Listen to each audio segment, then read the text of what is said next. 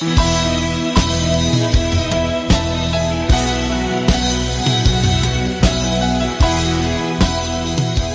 bien, Génesis capítulo 47. Hemos dejado ya a Jacob instalado en Egipto, ¿no es cierto? Se les han dado tierra, se le han dado lugar. Y Génesis capítulo 48 aparece 17 años después de que ya Jacob con sus hijos están instalados en Israel. Y el año, los años pasan para todos y Jacob ya está grande, Jacob ya está eh, llegando al final de sus días y la palabra de Dios comienza en el versículo eh, en el versículo 1 del capítulo 48 diciendo esto, dice lo siguiente.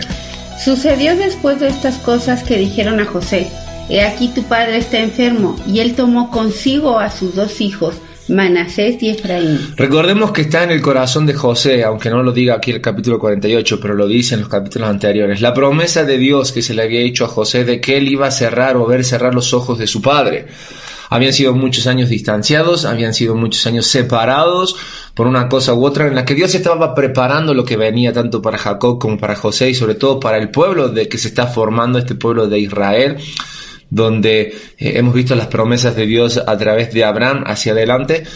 Y vamos, vamos a empezar a ver aquí en el capítulo 48 cómo Dios es un Dios totalmente inclusivo, cómo Dios da lugar a todas las personas dentro de lo que él llama su pueblo. Y en este capítulo 48, que es realmente apasionante y es un quiebre dentro de la historia, vamos a ver cómo Dios incluye, incluye quizás de una forma muy a lo Dios, muy a lo Dios, porque de eso se trata, no nunca la forma del hombre, sino a Dios, cómo Dios va a mostrar qué es lo que Él espera y cómo Él empieza a cumplir sus promesas. Recordemos que la promesa a Abraham había sido que en, la, el nacimiento de Abraham iban a ser benditas todas las naciones de la tierra. Y esto empieza a cumplirse desde que Jacob se encuentra con su hijo José nuevamente. ¿Por qué? Vamos a seguir leyendo. Recordemos siempre esto, la promesa de Dios de que José iba a cerrar o iba a ver cerrar los ojos de su padre comienza a cumplirse. Esos años que José había perdido ahora los está disfrutando plenamente con su padre. Pero los versículos más adelante va a decir lo siguiente. Dice versículo 2. Por favor. Y se le hizo saber a Jacob diciendo, he, aquí tu hijo José viene a ti. Entonces se esforzó Israel y se sentó sobre la cama. Y dijo a José, el Dios omnipotente me apareció en luz en la tierra de Canaán y me bendijo. Y me dijo, he aquí yo te haré crecer y te multiplicaré y te pondré por estirpe de naciones y daré esta tierra a tu descendencia después de ti por heredad perpetua. Eh, la promesa de Dios sigue latente, renovada en Jacob. Jacob estaba en Egipto, pero nunca olvidó la tierra de la cual Dios le prometió a él y a sus descendientes.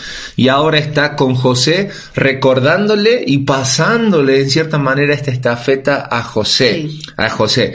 Y ahora vamos a ver qué sucede con, con, con eh, Jacob, porque el versículo 5 dice lo siguiente. Y ahora tus dos hijos, Efraín y Manasés, que te nacieron en la tierra de Egipto antes que viniese a ti a la tierra de Egipto, míos son, como Rubén y Simeón serán míos. No es un dato menor este detalle del versículo 5. Recordemos que Efraín y Manasés, bien dice el relato, son los, hijos de José, pero nacieron en Egipto y eran, su mamá era una egipcia, ah, era de esa mezcla que había, se había dado. Sin embargo, este es un dato importante a tener en cuenta, porque después cuando repasamos las tribus de Israel, van a aparecer dentro de las tribus de Israel la tribu de Efraín y la tribu de Manasés. Y lo que está haciendo aquí Jacob antes de despedirse, antes de, partir, está, eh, esto es un simbolismo y una forma práctica en la que el pueblo de Israel, después lo va a tomar como una práctica, o sea, hacía en la antigüedad, ¿sí? está adoptando como suyos a estos hijos, a estos, al menos estos dos primeros hijos nacidos de, a José en Egipto. Y es interesante porque eh, este detalle no es menor dentro del relato, que más adelante lo vamos a aterrizar y vamos a ver por qué en especial Efraín y Manasés aparecen en esta historia y por qué se le da ese protagonismo de estos, en estos versículos en adelante. Dice el versículo 6 lo siguiente. Y los que después de ellos han engendrado serán tuyos, por el nombre de sus hermanos serán llamados en sus heredades. Porque cuando yo venía de Padam Aram, se me murió Raquel en la tierra de Canaán, en el camino, como media legua de tierra viniendo a Efrata, y la sepulté allí en el camino de Efrata, que es Belén. Nombres muy particulares, Sí. nombres muy, muy eh, específicos que quizás hoy, por las fechas que vivimos y demás, no son muy familiar. Está hablando de, de terrenos que ya existían mucho tiempo atrás, de terrenos a los que ellos eh, consideraban como propios, pero que ahora habían tenido que dejar por toda la situación que vivían. Eh, ya a esta altura ya pasaron la época de, de- de la hambruna, ya estaban instalados en Egipto, sin embargo en el corazón de Jacob estaba Efrata, está, eh, perdón, estaba, eh, sí, eh, Efrata, estaba Belén, nombres que van a ser trascendentes en la historia, es que hasta el día de hoy a cualquier persona que tú le preguntes lo pueden relacionar con lo que estaba sucediendo acá, aunque la gente no conozca, porque si tú dices Belén, la gente piensa en Navidad, la gente piensa en Jesús, y desde entonces ya estaba en el pensamiento de Dios. Ahora, detalle importante que quiero recalcar también que Efraín y Manasés son comparados con Rubén y Simeón. Rubén y Simeón, recordemos que son los hijos mayores Sí. Son los hijos mayores, eh, los cuales tenían el privilegio y se habían estado peleando y habían estado eh, eh, bien- viendo a través de la historia el hecho de la primogenitura y las bendiciones. Ahora Efraín y Manasés van a compartir la doble herencia, la responsabilidad de la vida espiritual y otras cosas que el primogénito compartía en ese entonces. Pero continuamos con la historia. Los ojos de Israel, perdón, versículo 8. Y vio Israel los, hijos de José y dijo, ¿quiénes son estos? Y respondió José a su padre, son mis hijos que Dios me ha dado aquí. Y le dijo, acércalos ahora a mí y los bendeciré. Y los ojos de Israel estaban tan agravados por su vejez que no podía ver. Les hizo pues acercarse a él y él les besó y les abrazó. Y dijo Israel a José, no pensaba yo ver tu rostro, y he aquí Dios me ha hecho ver también a tu descendencia. Entonces José lo sacó de entre sus rodillas y se inclinó a tierra. Y aquí un detalle no menor, los simbolismos que aparecen en la Biblia y las imágenes que tenemos que tomar en cuenta. Era una tradición en la antigüedad el hecho de que si tú ponías entre tus piernas a tus hijos o entre tus piernas a, tus hijos en los abuelos, era un simbolismo práctico y una imagen de que eran hijos de nacidos de. Y lo que está haciendo, lo que están haciendo aquí Jacob y José es precisamente eso, dándole a Efraín y Manasés esa, esa ascendencia, es decir, sac- ser sacado de la rodilla significa que son sacados de sus entrañas. Y ahora Efraín y Manasés, en una forma práctica, pertenecen a este linaje especial, tanto de su padre como ahora de su abuelo. Es decir, que a través de este acto simbólico, Efraín y Manasés son injertados, son puestos a pesar de ser extranjeros, a pesar de ser egipcios, a pesar de ser personas que no nacieron de ese linaje eh, directo, pero sí son hijos de José.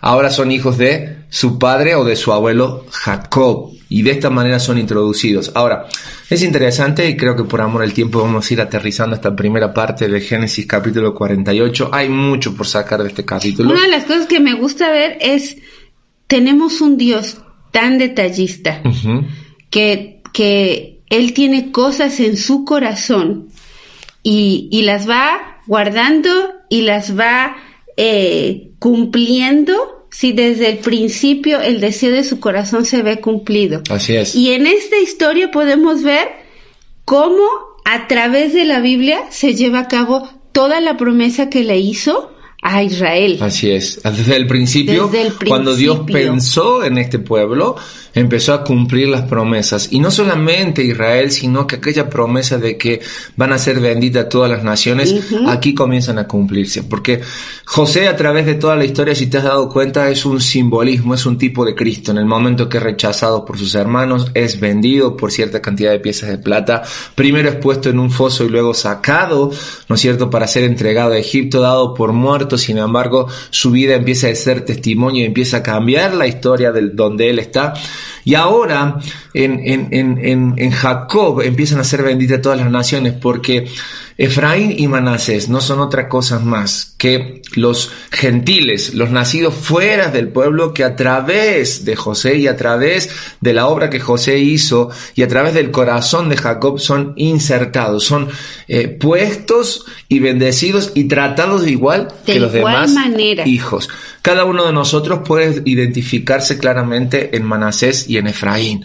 Cada uno de nosotros puede tomar esa identidad como pueblo porque a través de Cristo, a través de su obra redentora, somos insertados, somos puestos dentro de un pueblo en el cual las bendiciones son para, también para nosotros. Bendiciones espirituales, bendiciones que también podemos hablar en cierta manera que recibimos mientras estamos en este mundo, mientras vivimos en este mundo, compartimos aquellas cosas que Dios tiene para cada uno de nosotros. Y la verdad que debemos sentirnos totalmente identificados desde el principio cada uno de nosotros. Bien decía desde el principio que los planes de Dios son perfectos y Él va cumpliendo en sus tiempos, no en nuestros tiempos y de la forma que Él lo quiere hacer y no la forma que nosotros lo queremos hacer. Porque claramente vemos en Efraín y en Manasés la bendición que vamos a ver, lo vamos a ver seguramente el día de mañana, cómo esa bendición recae sobre nosotros también. Y, y, pero no, no es el detalle importante, eh, o sea, menos importante el hecho de decir que es a la forma de Dios, porque una vez más, la primogenitura se le está dando a los hijos eh, menores, ¿sí? Y cuando llega ese, ese lugar de la bendición y José piensa y se los pone en su lugar para que les dé la bendición, se supone que al mayor y al menor, ¿qué hace eh, Israel? te estás adelantando. Ah, es, la parte muy más interesante. el tiempo no nos permite hoy compartir, seguramente ustedes están queriendo saber qué es lo que pasa y para eso conectes el día de mañana a siete y media de la mañana y vamos a ver cómo Dios piensa, cómo Dios hace las cosas, cómo Dios cumple sus promesas a su manera, cómo Dios toma en cuenta el hombre. Sí, claro que nos toma en cuenta totalmente, pero siempre es a su manera, a su manera. Se nos fue el tiempo, agradecemos realmente esta mañana que su compañía haya estado ahí, gracias por su fidelidad, Dios les bendice, que tengan un excelente comienzo de fin de semana, hoy es viernes, ¿no es cierto? Y siempre pensemos, siempre pensemos que Dios cumple sus tiempos y su promesa a su manera, y lo importante de todo esto es que Él nos permite ser parte de esta historia. Gracias de verdad para, a todos ustedes por su compañía. Dios les bendice, que tengan un excelente comienzo de fin de semana. De nuestra parte, nos vemos, si Dios lo permite, el día lunes, lunes para comenzar a despedir este 2021. Pero antes nos vemos el domingo presencialmente. Así es, si están en Zapopan, nos vemos domingo 9 y media, 11, 15, 1 de la tarde. Tenemos una cita presencial en nuestra iglesia. Dios les bendice, que tengan un excelente comienzo de semana. Hasta la próxima. Nos vemos.